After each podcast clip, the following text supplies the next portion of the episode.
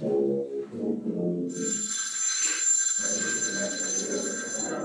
you.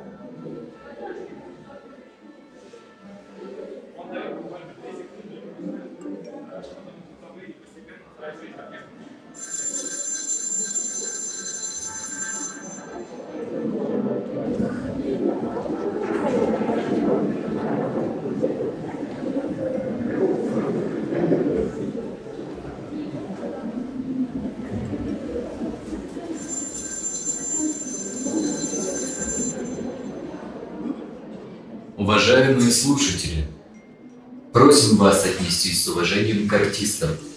Они стараются для вас. Акт первый. Сцена у психотерапевта. Действующие лица. Клиент, мужчина 56 лет, худощавый, с яркими выразительными глазами и довольно скупой мимикой. Врач. Психотерапевт. Наталья Нисман, 58 лет. Психолог, гештальтерапевт, супервизор.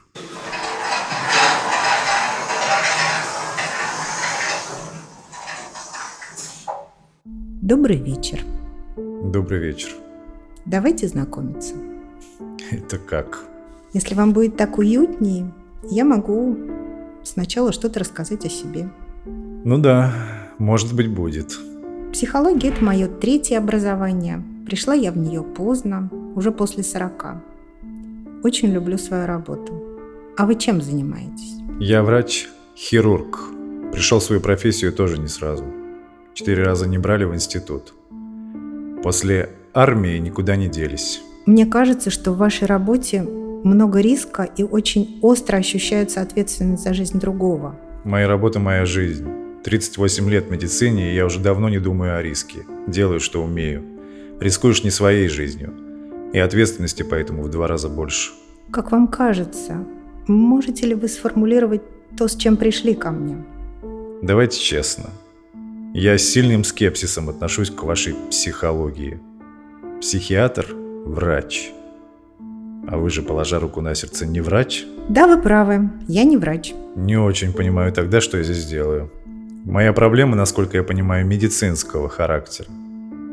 Но обследование, все мыслимые виды диагностик не дали никаких намеков на вменяемый диагноз.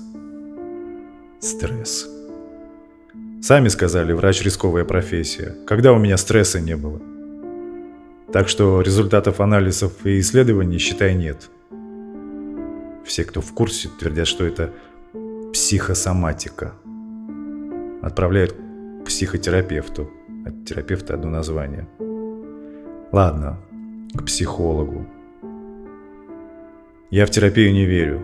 Ну, очень с трудом. Разве психотерапия может помочь в каких-то проблемах, связанных с реальным здоровьем? Я слишком хорошо представляю все, из чего состоит человек. И процессы все изнутри видел. Ничего нового мы с вами там не откопаем. Знаете, к сожалению, опыт иногда ограничивает нас в том, чтобы заглянуть за рамки. Я не могу пообещать вам открытий, но раз уж вы пришли, мы можем хотя бы попробовать посмотреть на проблему с другой точки зрения. Как считаете?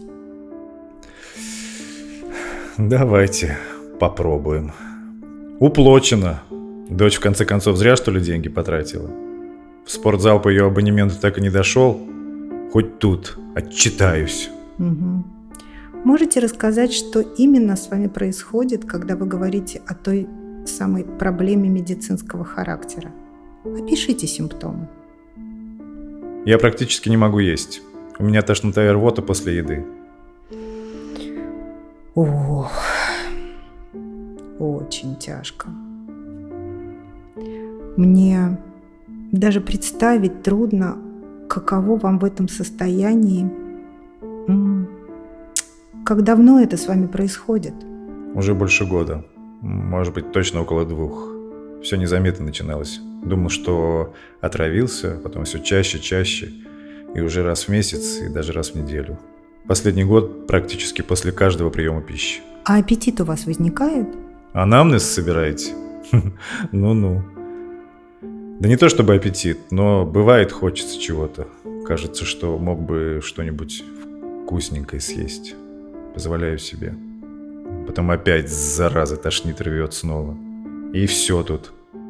Вы замечали, что может усиливать или облегчать это состояние? Да черт его знает. На работе полегче. Там не до тошноты. Некогда не есть, не замечать ощущения свои. Чьи ощущения там оказываются важнее для вас?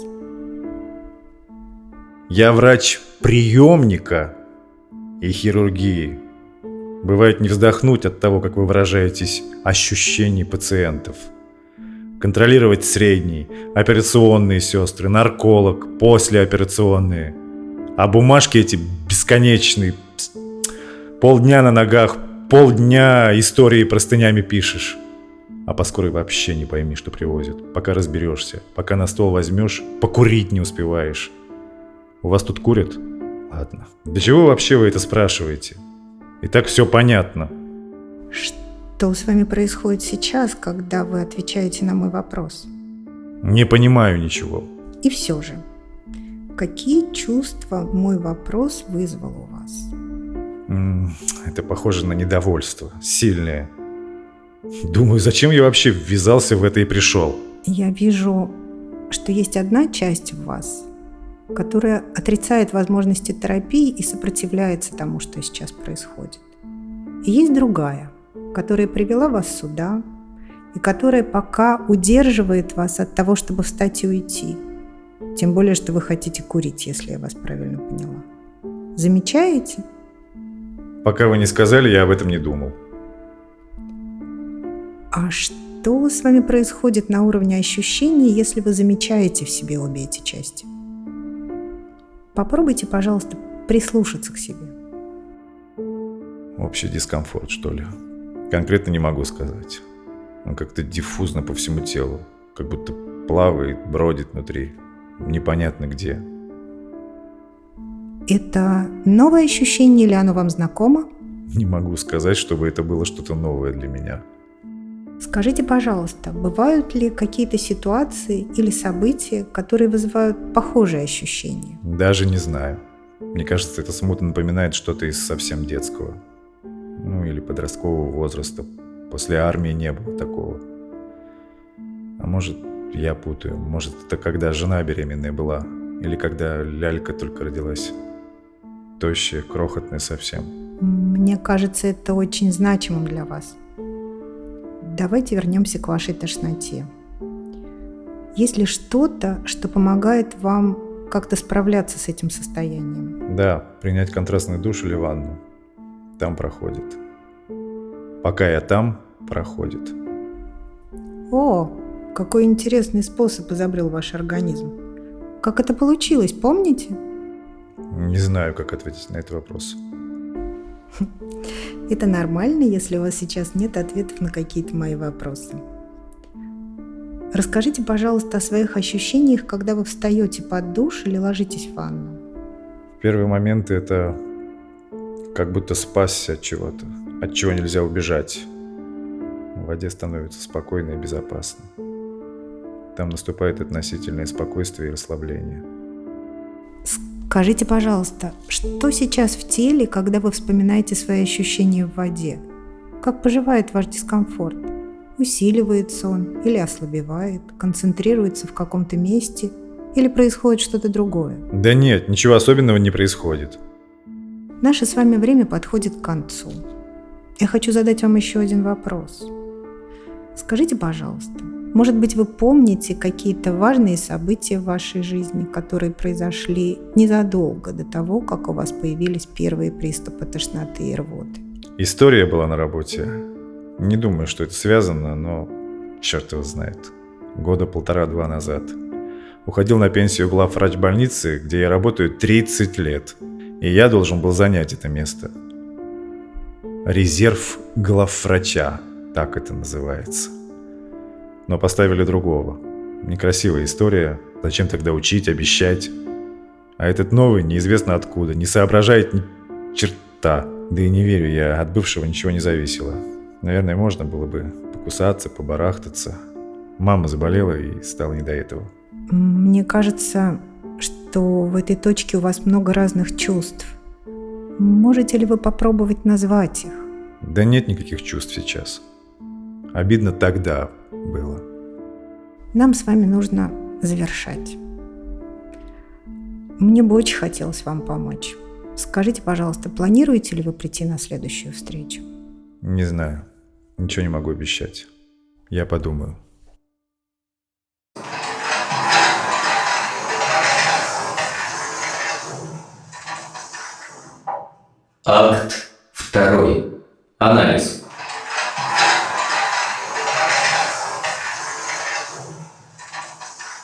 Поехали, пишем. Привет, Наташ. Привет, Аль. Что ты можешь рассказать про образ врача в первом акте? Ситуации, когда обращаются с тошнотой и рвотой, не имеющие соматических причин, нечастые, но случаются. Но одна встреча – это, конечно же, очень мало. Хорошо бы видеть динамику. Пока у меня только фантазии. Я, знаешь, думаю о ситуации обещанного и несостоявшегося повышения, о том, что там, похоже, целая гамма чувств, которые были остановлены. Разочарование, обида, злость и наверняка что-то еще. А еще я думаю о том, что должность главврача – это не столько лечебная практика, сколько административная работа. И мне кажется важным прояснять у клиента, какая потребность на самом деле стояла за ожиданием этого повышения. И, конечно же, меня заинтересовал его дискомфорт, который, похоже, родом из какого-то очень раннего опыта. И способ справляться с тошнотой. Ты помнишь его фразу о том, что это как будто спасся от того, от чего нельзя убежать, потому что оно внутри. И вода дает ощущение безопасности.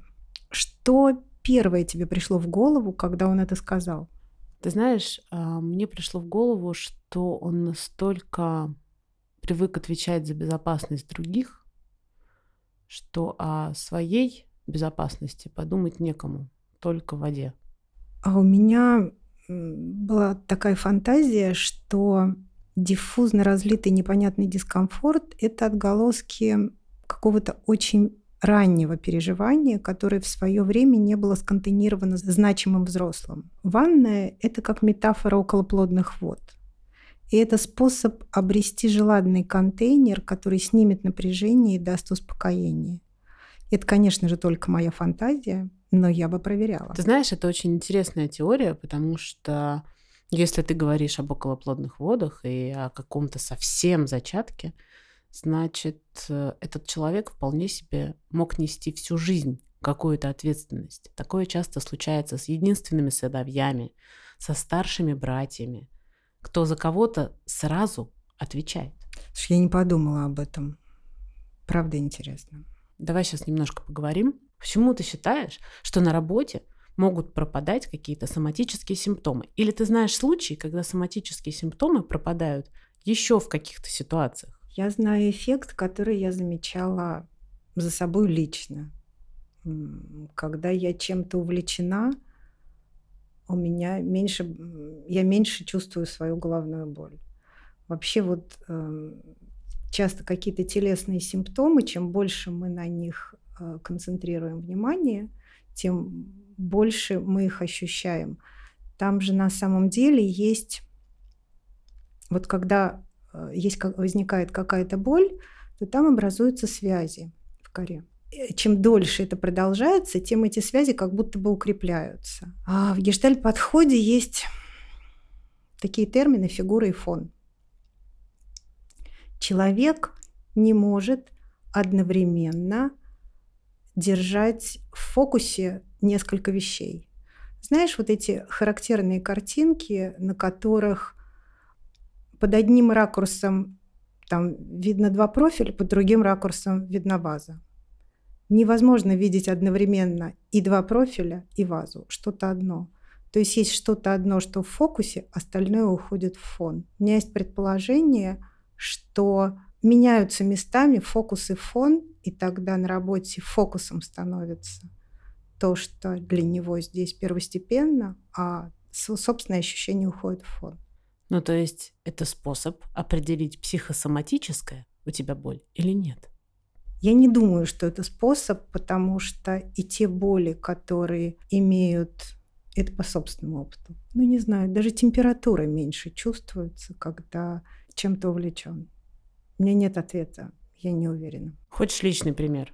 Давай. Не про боль. Я, простите меня, слушатель, если я одна в машине и хочу в туалет. Я не буду терпеть, потому что это невозможно. Как терпеть, когда хочешь в туалет? Я останавливаюсь или иду куда-то. А если со мной едут мои дети, то я доеду до дома. Абсолютно автоматически. У меня это будет фоном. Концентрация на других вещах. Я очень долго думала об этом, когда читала твой сценарий. Давай поговорим о том, что все-таки психосоматический симптом такое, потому что я употребляю это слово и не до конца понимаю его значение, сколько бы о нем ни читала. Ну, это вообще такая глубокая и серьезная проблема. Я попробую это объяснить, ну, как-то в нескольких словах и без терминов. Психосоматический симптом, который мы наблюдаем, как правило, представляет собой неосознанный конфликт двух разнонаправленных процессов. То есть в организме возникает интенция к какому-то действию и то, что эта интенция останавливает. И тогда организм не имеет возможности осуществить ни то, ни другое. И он выбирает что-то третье, что ему, организму, в этот момент условно кажется доступным. Если говорить о конкретном случае, что такое вообще рвота?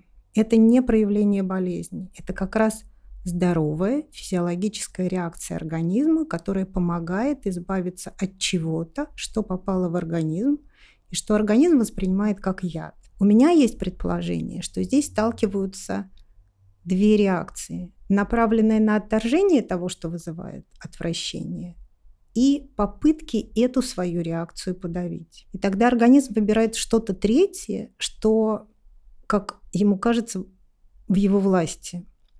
Например, исторгнуть из себя пищу. Подавление своего отвращения позволяет человеку делать что-то через «не хочу», что-то, что противоречит собственным убеждениям и тому подобные вещи это хорошо бы дальше прояснять, где и как он наступает на горло собственной песни. То есть ты говоришь о том, что его голова как будто душит тело, не дает ему выражаться, и тело пытается все чуждое себе отдать каким-то образом.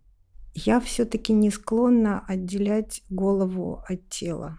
Гештальт-подход исповедует холистический взгляд на человека. То есть мы лечим не болезнь, а человека в целом. И вот это вот отделение головы от тела, знаешь, вот у нас даже бывает в языке это отражено. Мы не говорим «я болею головой». Мы обычно говорим «у меня болит голова». Или мы говорим «у меня болит рука». И тогда это вот какое-то вот отделение того, чего болит, от какого-то мифического «я». На самом деле я болею головой, я болею рукой, и, и это конфликт, который такой внутренний, не частей, не отдельных частей головы и тела, а внутренний конфликт, который невозможно прочертить эту черту, что с чем конфликтует. Ты знаешь, я услышала в сессии, что клиент не верит в терапию. И он пришел на эту терапию, и он в ней находится. Почему? Я увидела, как мне показалось, привычный паттерн его поведения. Чтобы встать и уйти, ему явно нужно меня отвергнуть. Он подавляет это свое желание и продолжает находиться там, где ему не хочется. И получается, что он не может не отдаться процессу, который происходит здесь и сейчас, не прекратить этот процесс. И неосознанно выбирает третье – оставаться и раздражаться. Когда я обратила внимание на эти две его части, он заметил свой дискомфорт в теле. Это был, на мой взгляд, важный момент сессии. Это телесный феномен, который мы можем наблюдать, он возник здесь и сейчас, и мы можем его исследовать. Но на первой встрече дальше, на мой взгляд, идти не стоило. Ты очень здорово, здоровский прием применила в конце, когда ты объяснила, что сессия заканчивается, он расслабился, и рассказал тебе о реальной проблеме, что все, его освободили, и теперь можно выдыхать. Ну ладно, очень интересно, как Можно, в принципе, самостоятельно в этом работать. Что с собой делать? Ну, техники, книги, да что угодно. Хоть, хоть как-то понять, что с тобой не так. Потому что психосоматика, насколько ты объясняешь, вообще необъяснима для самостоятельного какого-то отслеживания. Ведь не помогли ни диагнозы, ни врачи, ничего. Ну да, самостоятельно с этим, правда, трудно. В гештальт-терапии есть такая парадоксальная теория изменений Бейсера. Смысл ее в нескольких словах в том, что когда мы перестаем себя тащить куда-то за шиворот, изменения начинаются в той, именно в той точке, когда мы пытаемся, когда мы перестаем пытаться себя менять. И вот это вот пресловутое «прими себя таким, как, каким ты есть», это очень трудно. Но когда это удается, изменения начинаются как раз там. Я не думаю, что в таких сложных проблемах вот с этим можно что-то делать самостоятельно. Если говорить о конкретном клиенте, то что он мог бы делать самостоятельно, так это пытаться отслеживать как раз вот эти свои интенции, которые он останавливает. Если это будет удаваться, то потом еще замечать то, как он это останавливает. Вот, например, в той истории, когда его не сделали главным. Там было много чувств. И к тому, кто был главным до него, и к тому, кто пришел. И он даже не, им в лицо, он даже сидя у меня в кабинете, он не выругался по-настоящему, он ничего не сказал. То есть это была та интенция, которую он в себе, ну, как мне показалось, придавил просто на корню. Притом я так понимаю, что опять же придавил не по своей воле, у него Нет, были это не осознанно. Это вообще, мне кажется, его паттерн поведения, и это происходит неосознанно. Я бы, знаешь, ему еще посоветовала почитать Ирвина Ялома, когда Ницше плакал. Почему эту книжку сейчас скажу? У Ницше были очень сильные мигрени, он катастрофически не мог просить о помощи. Не скажу больше ничего про эту книжку. Почитайте. Классная.